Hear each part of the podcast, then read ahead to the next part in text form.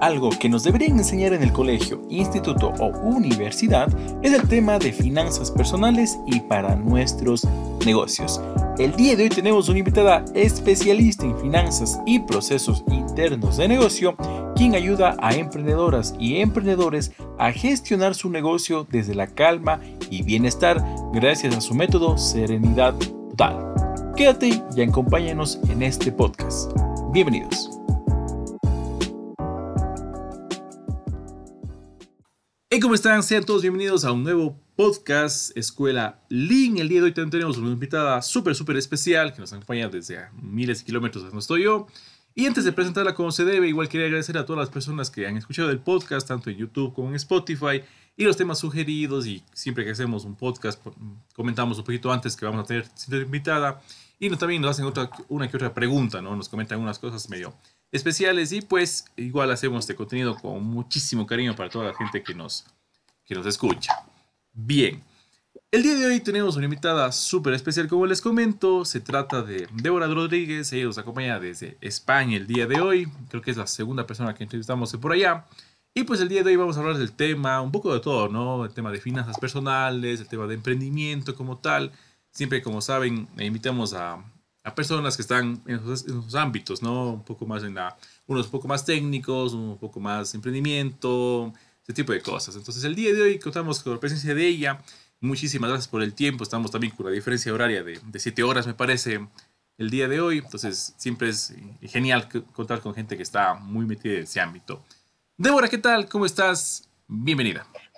Hola Alfredo, ¿qué tal? Eh, bueno, primero, estoy súper encantada de que me hayas invitado. me hace mucha ilusión estar participando en tu podcast. Y, nada, aquí dispuesta a hablar del temazo que son las finanzas en el emprendimiento, que sé que es un tema que a veces a la gente le cuesta un poquillo. Así que eso, pues que preparada para hablar de, mi tema estrella. Sí, justo Débora es una, una, experta en este tema. De hecho, ya vamos a conversar con su emprendimiento, digamos, lo que hace actualmente eh, va muy enfocado a eso, ¿no? Y como comenta ella, eh, las finanzas como que, ves, como que dejamos al último, ¿no? Nos, fijamos mucho en los procesos, que, la idea, que el producto como tal, pero esos números, que es prácticamente la base para sostener algo, tener idea de dónde estamos parados, como que le vamos dejando de lado. Eh, antes de comenzar, Débora, coméntame un poquito sobre ti, de dónde eres, qué haces o qué estudiaste, digamos, cómo estás en ese, en ese mundo. Bueno, pues eh, voy a ir por partes. La primera, ¿de dónde soy? Bueno, pues como tú has dicho, yo soy de España, pero soy de un pueblecito súper chiquitín del Pirineo, del norte de mm. Nací y crecí en medio del campo, literal, entonces pues soy una persona súper conectada con la naturaleza, que disfruto un montón de, la montaña, del campo, etc. Ah, ahora mismo no vivo allí, estoy viviendo al sur de Madrid, en, bueno, en Ciudad Real, una ciudad que está a un par de horitas de Madrid. Y, y bueno, y la verdad que es un, un, paisaje completamente distinto, pero bueno, intento también tener esos puntos de conexión con la naturaleza. Yo estudiar, pues soy matemática de formación. Estudié matemáticas y aparte me encantaba toda la parte técnica de programación, de, de bueno, también había una parte ¿no? de, de procesos, etcétera, y la verdad que es la parte que más disfrutaba. Lo que, eh, bueno, con el tiempo ya sabéis cómo va esto, la vida me mm. llevó a hacer lo que estoy haciendo ahora, que ahora a lo que me dedico es ayudar a emprendedoras y emprendedores del sector digital a poner en orden tanto sus finanzas como los procesos de gestión del negocio. Que, bueno, son dos, al final yo en lo que me centro es en poner estructura dentro del negocio para que todo funcione bien porque una de las cosas que suele pasar y que es muy habitual es que cuando tú lanzas tu emprendimiento, pues eh, de golpe porrazo todo es tu emprendimiento y te cuesta mucho poner límites y, es muy fácil que, que, todo se desordene mucho. Entonces, eh, lo que me centro es en poner orden para que esa persona consiga ganar el bienestar que se merece, que es el motivo uno por el que, por el que una persona lanza su emprendimiento, por, por poder bien sea conciliar porque han tenido familia, bien sea pues eh, poder mm, tener cierta libertad que buscaban y que un trabajo por cuenta ajena no se lo permite, etcétera, ¿no? Entonces, para evitar que se conviertan en esclavos de sus negocios, pues vengo yo y les ayudo a poner estructura y, además una estructura que luego les ayuda a tomar mejores decisiones. Buenísimo, Débora. Sí, justo comenta que eh, tú tienes una formación eh, pura y dura, digamos, netamente ya de, algo muy... Igual esto, vengo de la ingeniería como tal y es una, algo, y tú es más, más puro, digamos, en la parte de, de matemática como tal, ese gusto a los, a los números. ¿Y en qué punto, digamos, de... Uno, igual, bueno, me pongo igual de, ejemplo. Uno dice, hay un punto que dice, ok, voy a, voy a emprender, ¿no? Pero tiene una... Tiene unas nociones, ¿no? A veces tiene una idea, a veces no, o sea, es, más por, por, aventura, ¿no? Dice, ah, ok, ya me cansé de mi trabajo y voy a renunciar y voy a emprender como tal. Pero ya con el tiempo uno se da cuenta que hay muchas cosas atrás de eso, ¿no? O sea, tiene que haber un, un atrás, de, un atrás de escenario, digamos, bastante sólido, unos conocimientos, conciencia de muchos aspectos como tal. ¿Y en qué punto, digamos, Débora dice, ok, ya sabes que me cansé de mi trabajo, me cansé de la, la rutina como tal, y dice, voy a emprender, o sea, me gusta esto. Eh, ¿cómo, ¿cómo, fue? ¿Fue de golpe? ¿Es, ¿Ese es su primer emprendimiento o hay otras ideas que están caídas, digamos, de más antes? ¿Cómo está ese, ese punto? Bueno, pues es que la verdad que tengo un inicio muy poco habitual de hecho, o sea, yo no he tenido trabajo por cuenta ajena desde que, o sea, sí que he trabajado por cuenta ajena en, en, ciertos sitios. Trabajé de camarera cuando estaba estudiando, daba muchas clases de muchas clases de repaso también para, para pagarme la formación, etcétera. Pero cuando yo terminé la carrera, mm, directamente me metí a administrar la empresa de mi padre. Eh, bueno, de hecho, mi padre tiene empresa desde que yo tengo uso de razón. No recuerdo, creo que yo tenía dos o tres añitos cuando él emprendió. además, en un sector bastante bestia, que es el de la construcción, mm. que vamos a, que, o sea, decir, no hace falta que diga más, ¿no? Y, y, bueno, por cosas de la vida, cuando yo terminé la carrera, mi padre me necesitaba en la empresa porque justo había tenido una división de sociedad y se había quedado sin secretaria. Era como muy natural que yo me metiera dentro porque yo durante la, durante la carrera, yo en verano, pues me hacía de, de, auxiliar administrativo dentro de su empresa para ganarme el dinero de pagar la matrícula, etcétera, etcétera. Total que eh, fue como súper natural que yo entrara. Además, acababa de terminar la carrera, os podéis imaginar, sí que había ido ahorrando, pero vamos, sabemos que cuando terminamos la carrera pues mm. no estamos en la mejor situación económica. Y aunque yo tenía como muchas ideas de irme al extranjero a trabajar, de cosas de este estilo, pues dije, oye, me parece, me parece una cosa muy natural. Así que claro, que yo empecé a trabajar, aunque no era mi emprendimiento, al final era emprendimiento familiar y, y, ya tenía un nivel de implicación muy grande. Eh, ¿Qué pasa? Que yo he comentado antes, soy de un pueblo súper chiquitín y a mí se me estaba quedando pequeño. Había muchas cosas que quería hacer, no hemos hablado de esto, pero una de mis aficiones es la música. Yo he sido, de hecho, bueno, soy cantante, Em, he trabajado en musicales, em, bailo, eh, soy actriz también. Entonces, em, claro, todo eso en mi pueblo pues no podía hacerlo o no podía desarrollarme lo suficiente, no podía acceder a cierta formación a la que yo quería acceder.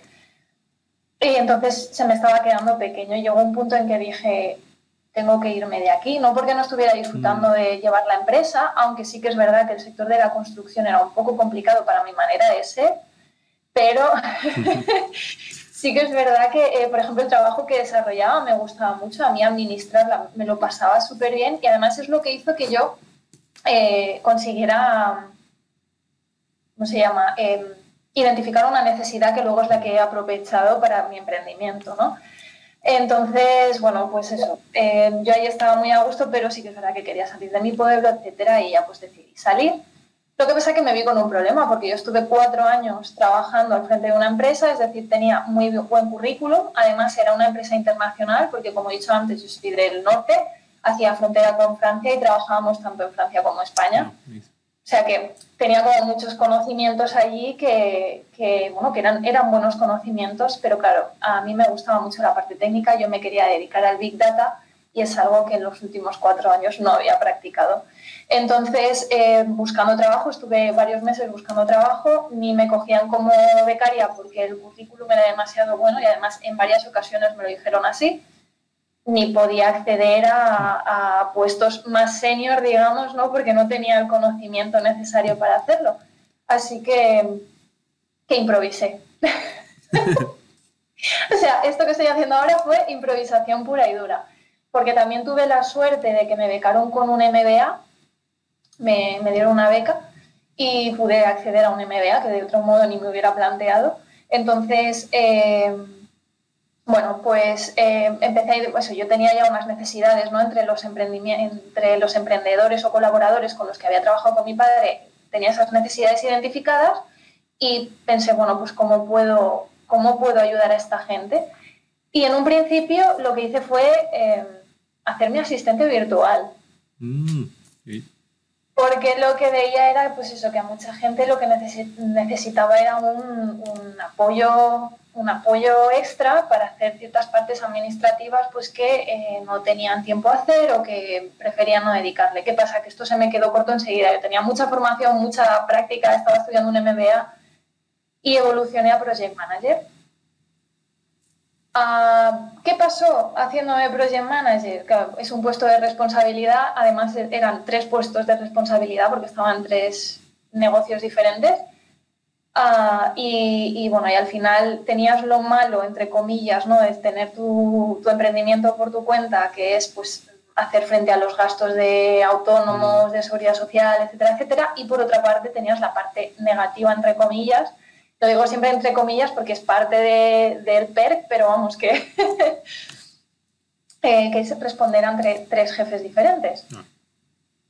Entonces eh, llegó un punto que dije, esto a pesar de que estoy muy a gusto en los equipos, a pesar de que me gusta dirigir equipos, esto no es para mí. Tengo que cambiar, tengo que cambiar y evolucionar.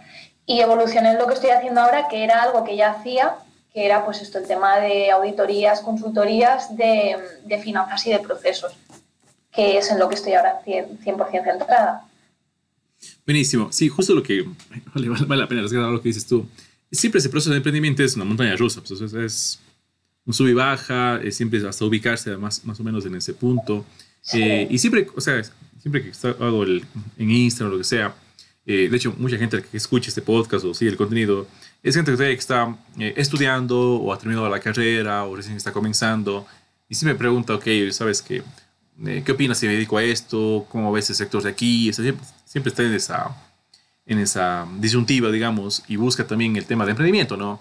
Y siempre les comento, es, al final es, es un, es un, o sea, es algo que te gusta, es a veces una incertidumbre hasta que coges el gusto lo que, que vas. Y justo lo que nos cuenta Débora es, ella ha pasado, digamos, por ese proceso, digamos, tú de, de ir evolucionando, digamos, en, las fases hasta más o menos asentarte, ¿no? Y quién sabe de qué, qué, hagas en 10 años, ¿no? O sea, también es un, un punto de saber en qué punto estarás en, en, el futuro como tal. Perfecto. Ok, entonces digamos, eh, siempre que hablamos de emprendimiento eh, hay muchos tipos, digamos, y sobre todo el más conocido, digamos, es el tema de, de un producto, ¿no? O sea, emprender con venta de algún producto o algún eh, tangible como tal. Y en tu caso, digamos, en el mío, estamos más en el tema de, de, servicios, ¿no? Que es algo un poquito más intangible, no se lo puede ver, no se lo puede tocar, y es un poquito posiblemente más difícil venderlo, ¿no? y va muy ligado también al tema de, de, marca, personal, por ejemplo. Entonces, en tu caso, ¿cómo es emprender en ese mundo eh, digital, primeramente, ¿no? mucho más eh, profundizado por el tema de la pandemia, pero sobre todo en el tema de, de servicios? Eh, la conexión humana. Es, es, lo guay, o sea, yo para mí es lo más bonito de vender servicios de forma digital, la conexión humana que consigues tener. Ese es un súper punto. Y de hecho, en el tema de emprendimiento, o sea, se habla mucho más, o sea, tú estás en la marca personal y trabajando esos aspectos como tal, y se formando esa, esa, comunidad, ¿no? O sea, básicamente es, eh, ese es el, el, principal, ¿no?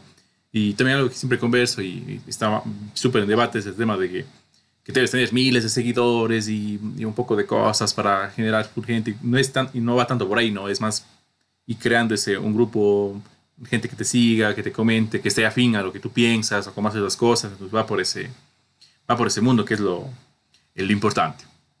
Perfecto. Eh, bueno, ya habías comentado breves rasgos más o menos cómo va tu emprendimiento, ¿no? el tema de, de finanzas como tal. Y cómo, digamos, eh, llegas a ese, o cómo te gusta, digamos, o sea, yo sé que vienes de formación eh, matemática, ya que nos has contado, y de, obviamente tienes un gusto, me imaginaría grande por el tema números, ¿no? por el tema números, de, hacer cuentas y ese, ese, punto, ¿no? Y cómo, no sé, supongo que viene muy relacionado al tema, ¿no? Entonces, ¿cómo, digamos, llegas, eh, por qué te apasiona el tema de números y eso al final le llevas a las, a las finanzas, ¿no? ¿Cómo llegó, cómo dijiste, ok, voy a estudiar eh, tema de matemáticas, ¿no? O sea, ¿cómo, cómo hay esa, decisión, digamos? Pues he de confesar que yo me decidí a estudiar matemáticas, yo iba por ingeniería, aeronáutica, además, ni más ni menos. Pero, pero tuve un profesor muy bueno en mi último año de instituto, en segundo de bachillerato, y de matemáticas. Y hizo que me interesaran mucho las matemáticas y dije, uy, esto parece más de lo que es, ¿no? Porque lo que nos suele pasar con las matemáticas es que en el instituto no nos las dan como son. Mm. Mm, tú llegas a la carrera esperándote una, cosa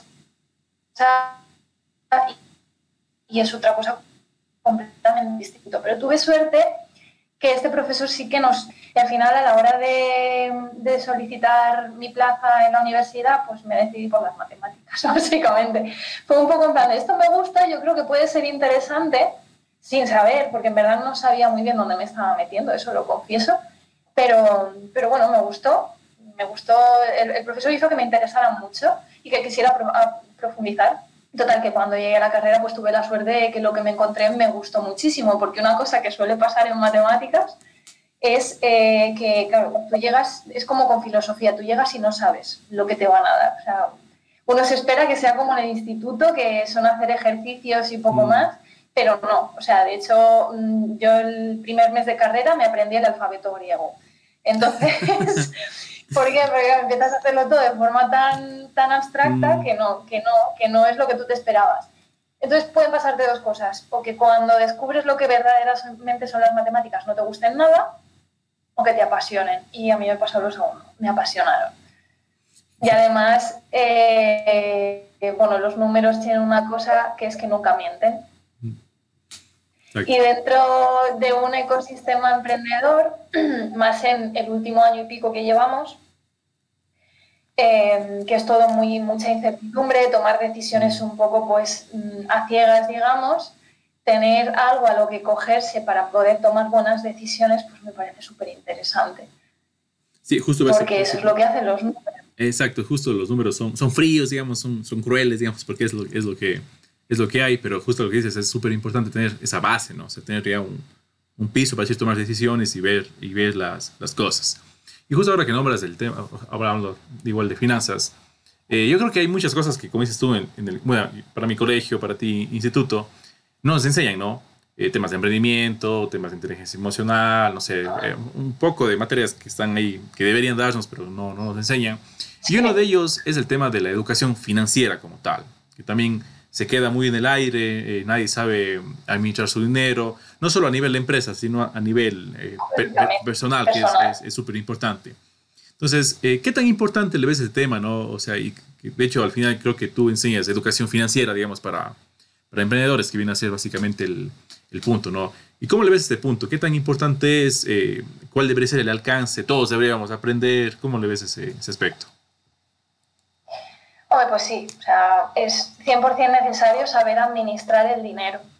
Ya lo que dices, y además en, los emprendimientos, estos, pues los autónomos, digamos, ¿no? Que es ese ente que eh, al final, yo no sé cómo será, por ejemplo, en México o en Latinoamérica en general, pero aquí es como que mm, el Estado no diferencia de qué es personal y qué es parte de tu negocio y demás. Al final tú eres la persona jurídica y eres la persona, la persona persona, o sea, decir, ese, ente jurídico y eres la persona y a ellos les da igual, ¿no? a ellos no, separan lo que es pues para que tú puedas vivir, comer, pagar tu alquiler, mm. etcétera, y lo que es ganancia del negocio, ¿sabes? Entonces, eh, claro, si empiezas sin esa educación financiera, lo que te pasa es que entras como una especie de caos un poco grande, que no sabes qué es beneficio del negocio, no sabes si tienes em, ahorros personales, no sabes nada porque todo entra en una mezcla bastante grande.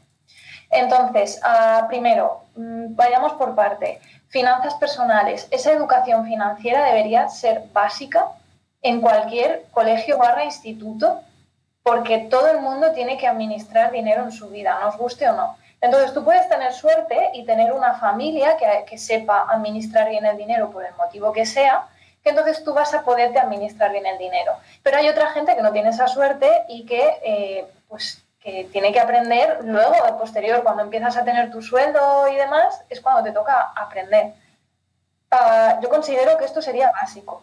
Y ya no hablando de las finanzas personales, sino también de negocio, hay cosas, esto corrígeme si, si ahí en México, Latinoamérica es diferente, ¿vale? Pero aquí en España no te dan información básica o formación básica para entender qué pasa cuando alguien te contrata. O sea, ya no estoy hablando de tener tu negocio, estoy hablando de eh, saber leer una nómina.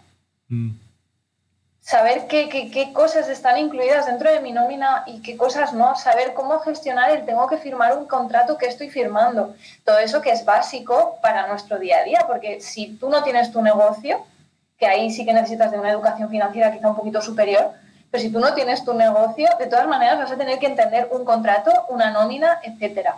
Y yo, de hecho, he visto mm, que se decían barbaridades de no entender lo que, estaba, lo que sale en tu nómina de, no entender lo que es el IRPF, lo que son los impuestos que pagas tú, de no separarlos de los que paga la empresa, no entenderlo. Y claro, eso yo creo que sería también basiquísimo que nos lo enseñaran. Eso en el instituto. Luego, obviamente, cuando vas a formarte como emprendedor, lo que nos suele pasar es que todo el mundo se centra en lo primero, es en visibilidad tengo que saber mucho de marketing, tengo que saber mm. mucho de estrategia. Y ojo, sí, ¿eh? no voy a menospreciar estas cosas, pero se nos olvida poner ese punto más importante que es conocer las finanzas de nuestro negocio, ya no solo para saber gestionarlas y no cometer errores de cara al Estado y evitarse problemas posteriores, sino también el eh, aprender a poner los precios de nuestros productos.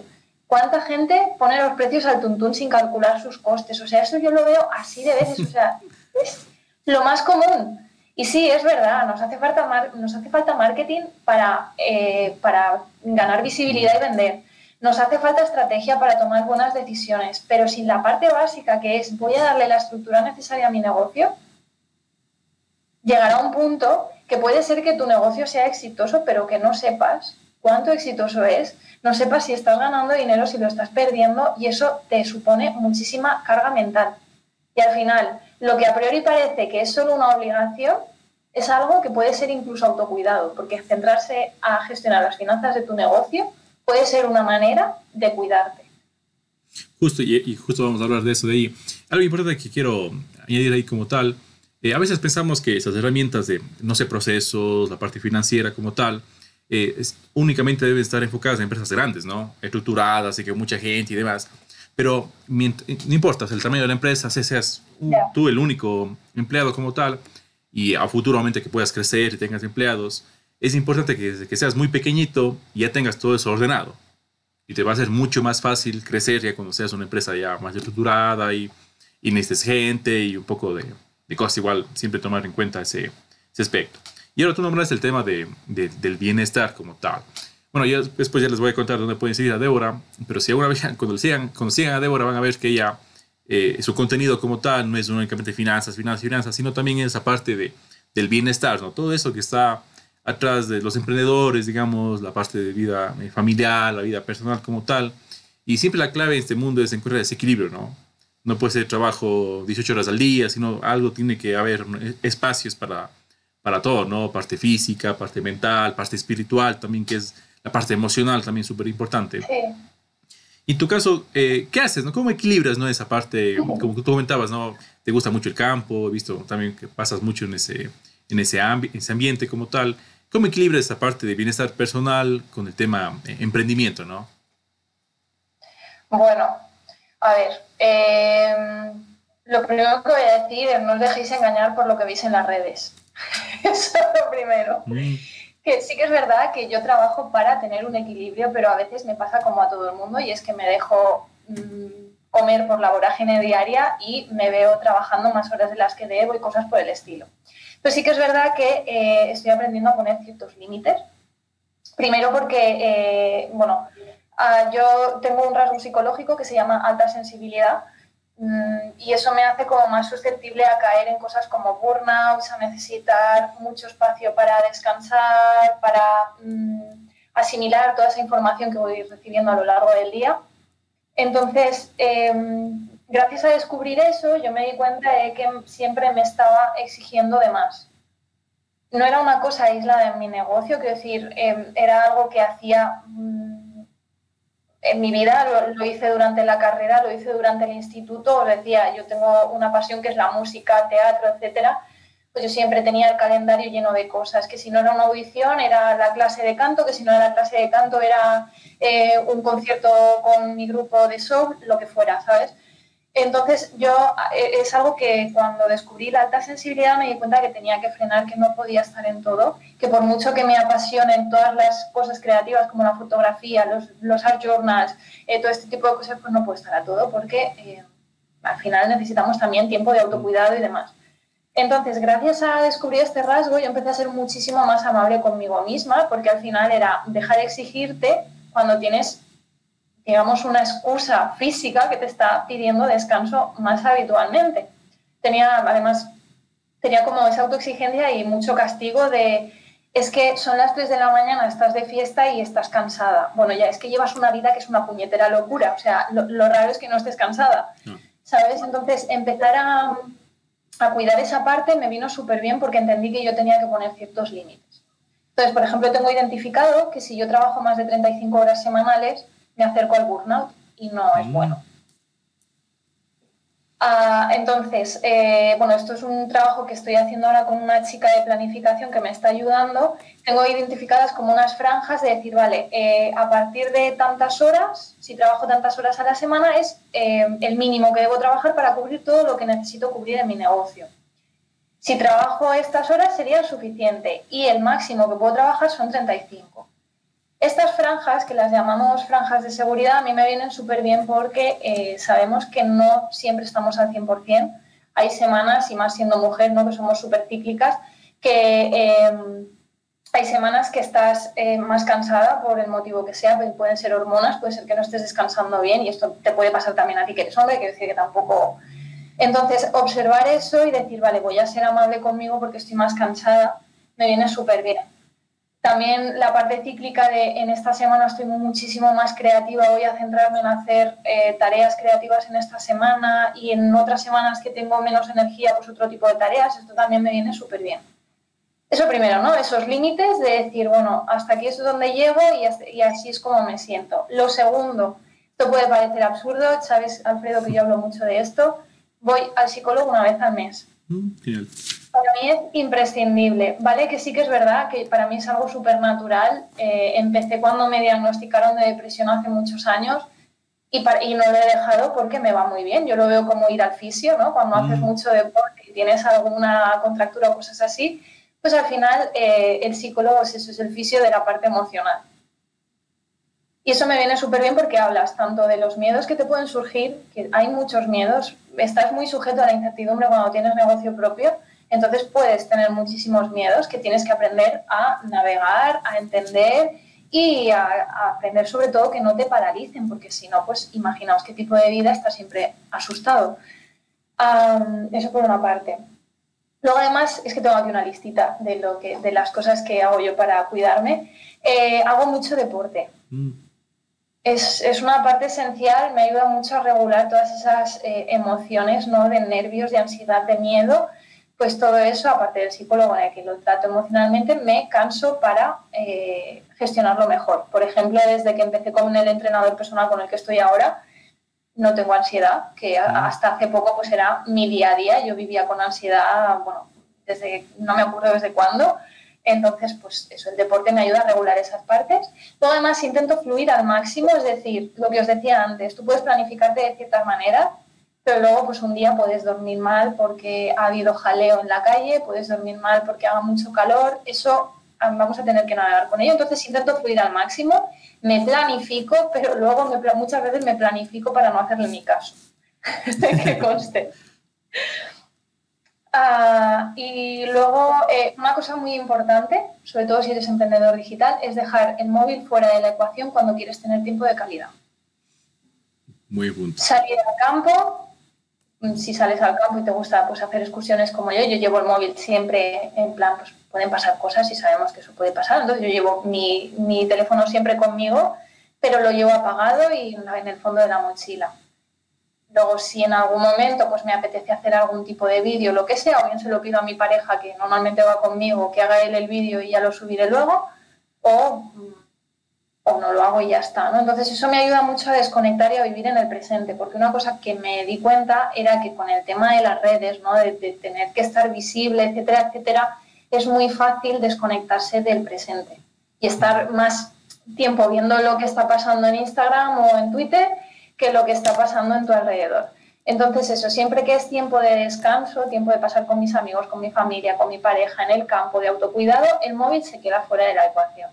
Esos son mis trucos más grandes. Luego hay un montón de ejercicios que hago, que lo que os decía, no tengo yo aquí un máster en desconectar y equilibrio porque sigo buscando la fórmula que me permita eh, estar eh, en el máximo equilibrio posible. Pero vamos, esos son mis trucos más, más aplicados. Genial, Débora, me parece súper bien y de hecho creo que es un tema que eh, no se conversa mucho y a veces vemos el tema de emprendimiento como tal, que hay que trabajar de sol a sol y, bueno, y, desvivirse, digamos, en ese punto, ¿no? No hay fin de semana y que entender que, hay, como dices tú, hay momentos, ¿no? Que toca acelerar porque hay un poco más de, energía como tal, que, que, es normal, digamos, pero es clave ese, ese, equilibrio, como dices tú, y rescato dos cosas. El tema del psicólogo, yo también he ido al psicólogo, eh, eh, no porque estoy loco, ¿no? Sino por, por cuenta por, cuenta propia, ¿no? Por, por motivación eh, eh, particular, ¿no? Independientemente que tengas uno problema o otro, es súper importante, igual algo que siempre les, les recomiendo. Y ese tema de los límites me parece súper interesante, ¿no? Que has llegado a esa, esa conclusión que 35 horas es lo que tú puedes trabajar muy bien, digamos, y, rendir como, como tal, ¿no? El tema de, de planificación, que me parece súper, súper bien. Y el tema también comenzaba los miedos, ¿no? El famoso eh, síndrome del impostor, por ejemplo, uno de los o sea, muy famoso estos, estos últimos tiempos, digamos, muy popular, que es algo que también que hay que trabajarle eh, súper bien. Y tú comentabas algo, un tema que es muy, muy, muy de chicas, ¿no? Que son más cíclicas como tal. Y también lo que veo, yo he visto que trabajas mucho más con, con mujeres, ¿no? O sea, creo que estás más afín al, al mercado, digamos, de, de, chicas o a la comunidad, digamos, de, de, mujeres como tal en ese punto. ¿Y por qué, digamos, te enfocaste mucho más de, en ellas, ¿no? Obviamente sé que, me imagino que también trabajas con, con chicos, ¿no? O sea, hay también, que es normal, ¿no? Sí. Pero estás mucho más enfocada al tema de, de mujeres como tal, ¿no? Bueno, en verdad eh, no estoy más enfocada en el tema mujeres. Sí que es verdad que siempre hablo en femenino porque mi comunidad mm. es femenina en el aspecto de que mi comunidad se llama Fierecillas. Entonces siempre hablo en, en, femenino porque me sale natural hablar en femenino. Pero um, el, lo importante de mis clientes no es tanto que sean mujeres, sino que son altamente sensibles. Entonces, eh, ese es mi cliente ideal. Sí que es verdad que yo cuando pienso en mi cliente ideal pienso mucho en mujeres, pero porque es lo que me ha ido llegando. Creo que esto también es debido a que la alta sensibilidad es un rasgo que tenemos más eh, descubierto entre mujeres. Al final sabemos cómo está todo el tema um, eh, que la sensibilidad en los hombres, de según qué modo no está bien vista, etcétera, etcétera. Entonces, es natural, o no me parece bien, porque me gustaría, pues eso, que hombres que son altamente sensibles, que conectan también conmigo, llegaran a mi comunidad, pero eh, es más difícil porque mucha gente ni sabe que lo es. Mm. O sea, las mujeres conocemos la alta sensibilidad, la definimos más, porque quizá eh, sentimos que necesitamos cuidar más esa parte porque estamos más conectadas con ella pero sí que es verdad que, que decir, eh, altamente sensibles es un 15% de la población, independientemente de que sean hombres o mujeres, es decir, habrá la misma cantidad de hombres que de mujeres. No. ¿Qué, ¿Qué, pasa? Que, que, al final eso, al final pues los hombres muchas veces eh, os sentís presionados de apartar un poco esa parte que, es, que, que al final es muy intrínseca nuestra, ¿sabes? O sea, quiero decir que es, es, lo mismo esa energía femenina que se dice, ¿no? Que se hace la diferencia entre la energía femenina y masculina.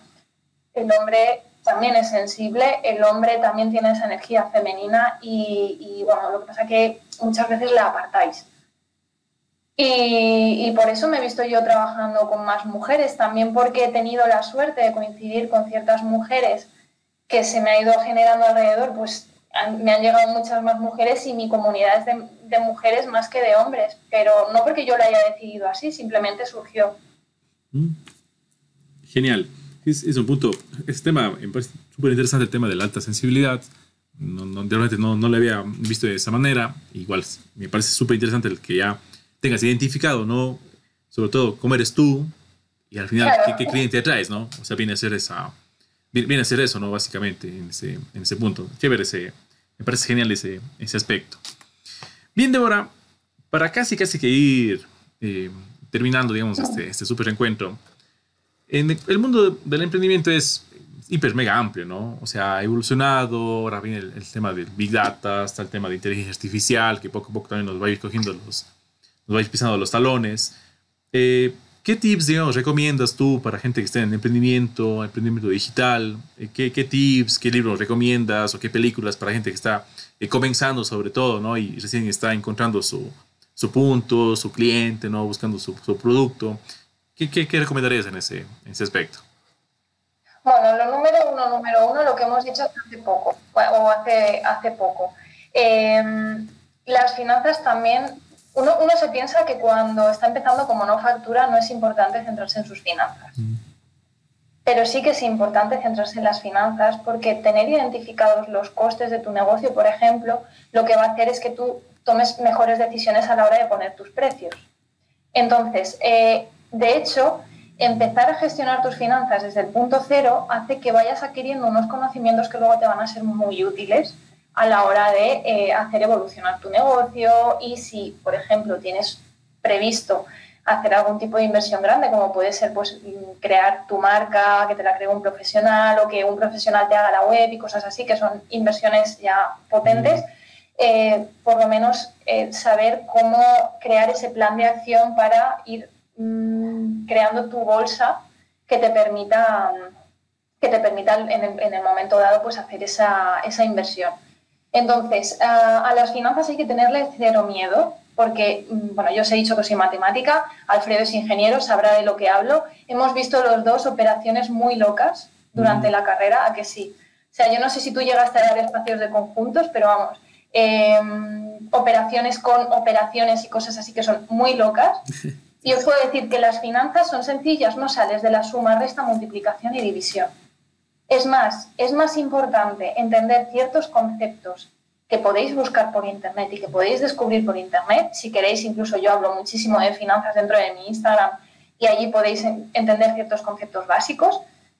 Eso es más importante, entender los conceptos que realmente el tipo de operaciones que vais a tener que mm. hacer. O sea que eh, a las finanzas cero miedo. Lo único que hay que hacer pues, es como todo, a que os enseñaron a leer y a escribir. Pues lo mismo. hay que aprender a gestionar las finanzas y ya está.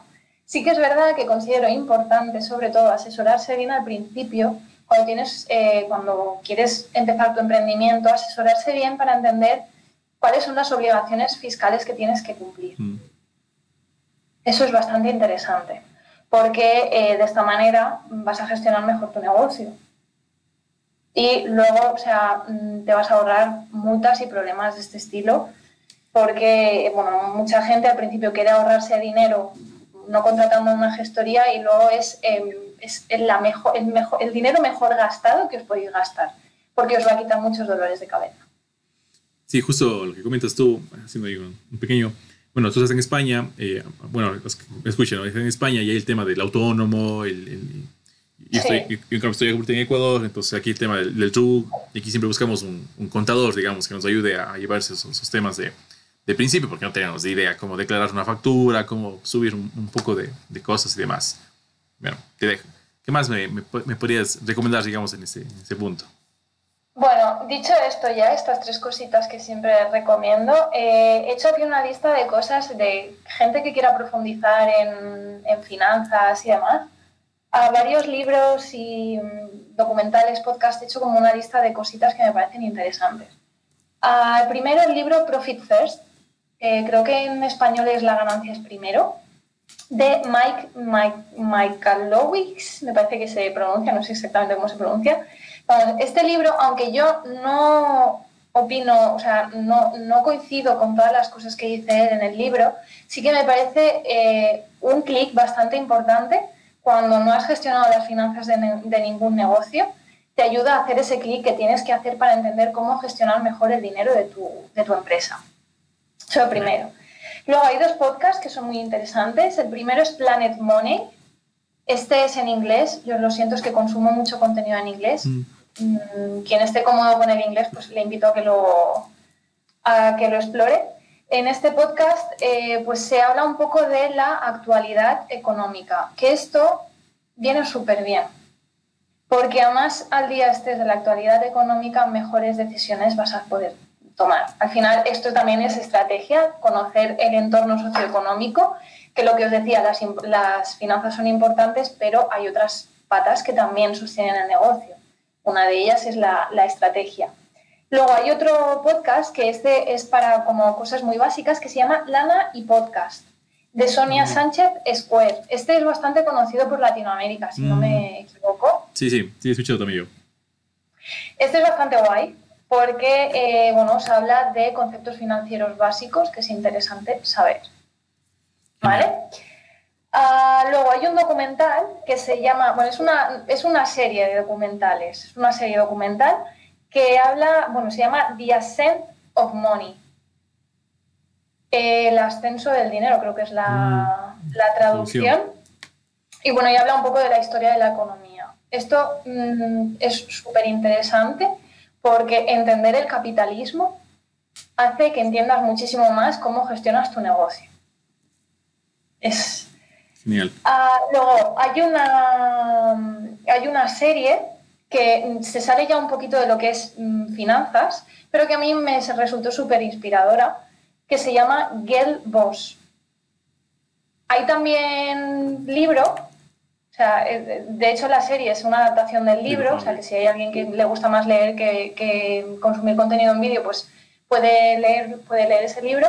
Y de lo que va es pues, de una chica que empezó en el sector digital y de, de su historia, de cómo empezó customizando ropa, cosiéndola en su apartamento y terminó pues teniendo una de las, de las tiendas más grandes de todo, me parece que era Los Ángeles. Sí, de Los Ángeles o de San Francisco, no recuerdo ahora bien, pero vamos, eso, que es bastante inspirador porque, bueno, lo que decíamos antes, la montaña rusa de tener tu negocio propio a veces hace que digas, bueno, yo esto tengo mm, todos los meses incluso momentos de decir, a la mierda, lo dejo todo, me voy, esto se acabó. Mm. Entonces, para esos momentos, si te sientes inspirado, mejor, porque es lo que te hace seguir adelante. Hay muchas cosas buenas que tiene emprender, que tiene tener tu negocio propio. Hay cierta libertad que de otra manera no puedes tener, pero sí que es verdad que a veces uno se siente súper abrumado y dice, no, o sea, yo ya no, o sea, me bajo del carro, no puedo más. Bueno, pues para esos momentos esta serie va súper bien, porque inspira muchísimo. Además, es una historia de la chica se arruina, o sea, le va de golpe súper mal, y, y, cómo, cómo, va, cómo supera ese bache, etcétera. O sea que es bastante inspirador. Genial, y justo es un tema súper importante que tocas, el tema de la motivación, de la automotivación, digamos, el tema del emprendimiento es, eh, es vital porque nadie te va a motivar si no te motivas tú mismo, la verdad. Viene ser, eh, eh, caes en ese, en ese punto. Y de hecho, todo este contenido digital de, de grandes, esos gurús, digamos, del emprendimiento como tal, que estés no, eh, no a favor, en, en, contra, digamos, de lo que ellos dicen, pero te sirve para motivarte, ¿no? Muchas, muchas veces para, para volverte a poner en la onda de, del emprendimiento y, como dices tú, no, no tirar la toalla. Bien, Débora, me parece genial los tips, los libros que has dado, el tema de podcast, justo el último que nombraste, de, eh, es bastante conocido, de hecho, en Latinoamérica, creo que sí, también alguna vez sí lo, sí lo escuché. Y yo creo que al final el tema del emprendimiento, el tema de las finanzas son, es súper importante, o sea, creo que es algo básico, como comentabas, que deben enseñarnos desde básicamente el instituto, el colegio como tal, y algo que se ha quedado, digamos, es una deuda medio pendiente de mucha gente que todavía no, no maneja muy bien ese tema. Débora, ha sido un gustazo tenerte por aquí. Yo creo que siempre digo que el que más aprende de los podcasts soy, soy yo mismo. Y cuando, lleguemos, y cuando llegue el podcast número 100, pues seré una, una, un genio, digamos, de tanto que he aprendido, digamos, de, de todos mis, de todos mis invitados en este, en este espacio. Débora, ¿cómo te podemos encontrar? ¿Dónde te podemos conectar a toda la gente que quiera organizar su mundo financiero, digamos, eh, y realmente poner en orden sus números en, sus negocios? Pues mira, donde más activa estoy es en Instagram. Eh, allí soy, soy de Rodríguez, arroba soy de Rodríguez. Entonces, eh, bueno, allí es donde más comparto cosas y desde ahí además, como es súper accesible, luego pues puedes acceder a mi web, puedes, acceder a una cosita que estoy preparando que va a salir ahora en junio, que va a ser súper guay, eh, que bueno, que no quiero, no quiero adelantarme de más, pero vamos, ahí estoy preparando una cosilla que, que va a ser súper interesante, que es un cambio bastante grande a la forma en la que manejo yo mi comunidad y que me apetece mucho además. Mm, y, bueno, yo, casi te diría eso, que vayan a mi Instagram porque en Instagram tengo mucha información y aparte de, de allí pues se deriva a la web, se deriva a muchos sitios. Que lo más sencillo es eso. Genial, Débora. Gracias igual por tu tiempo. Eh, como les comento, estamos con 7 horas de diferencia. Gracias por tu espacio como tal. Tú estás en la tarde, yo estoy en la mañana. Entonces, genial. Gracias al mundo digital poder conversar y, y realmente eh, el aporte como tal.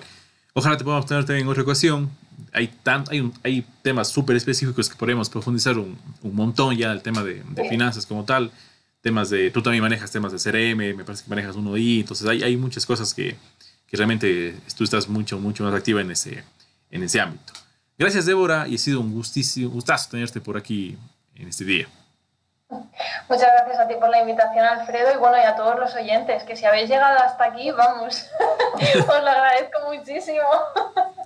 Sí, muchísimas gracias por eso y realmente es un, ha sido un gusto tenerte por aquí.